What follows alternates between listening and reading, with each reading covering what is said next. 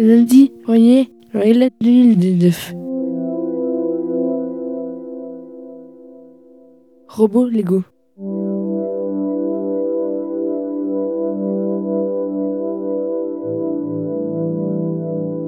Nous sommes en 2482 et Bliblou est en train de jouer au Lego dans sa chambre.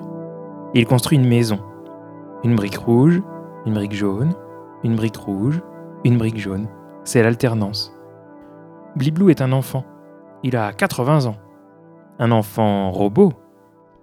Il construit depuis deux jours la maison de ses rêves, en Lego. Une brique rouge, une brique jaune. Dans le salon, Monsieur Terrasse surfe sur Internet, vissé devant son grand écran d'ordinateur. Il est trop occupé pour venir voir la maison de Bliblou. Le robot s'applique. On n'entend aucun bruit, sauf un cliquetis de Lego de temps en temps quand il cherche une pièce dans la boîte.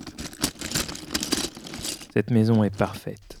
Une cuisine, un salon, une chambre, une salle de bain, un lit, une piscine, un trampoline, des placards de rangement, une voiture de course, un jardin avec des arbres et des fleurs, un petit chien et un toit avec une cheminée.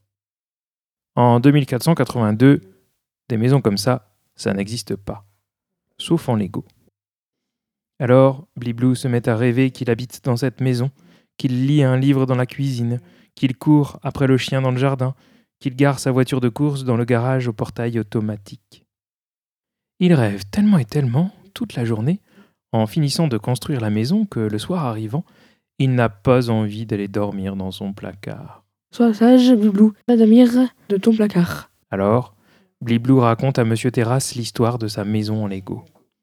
Il lui raconte avec tant d'énergie, tant de plaisir, il lui parle de son chien, de son livre et de son jardin, tant et tant qu'à la fin, Monsieur Terrasse décide de préparer une surprise pour son robot. Toute la nuit, en secret, il fabrique et programme un petit robot miniature. Et au matin, quand tout est fini, il transfère la pensée de Bliblou dans le petit robot et le couche dans son lit de Lego.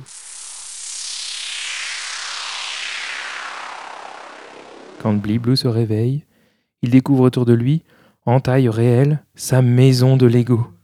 Il court de pièce en pièce, découvre tous ses objets, tout ce qu'il avait fabriqué la veille, son jardin aussi, avec de belles fleurs et sa voiture de course. Bonjour, Biblou, dit une grande voix au-dessus de lui.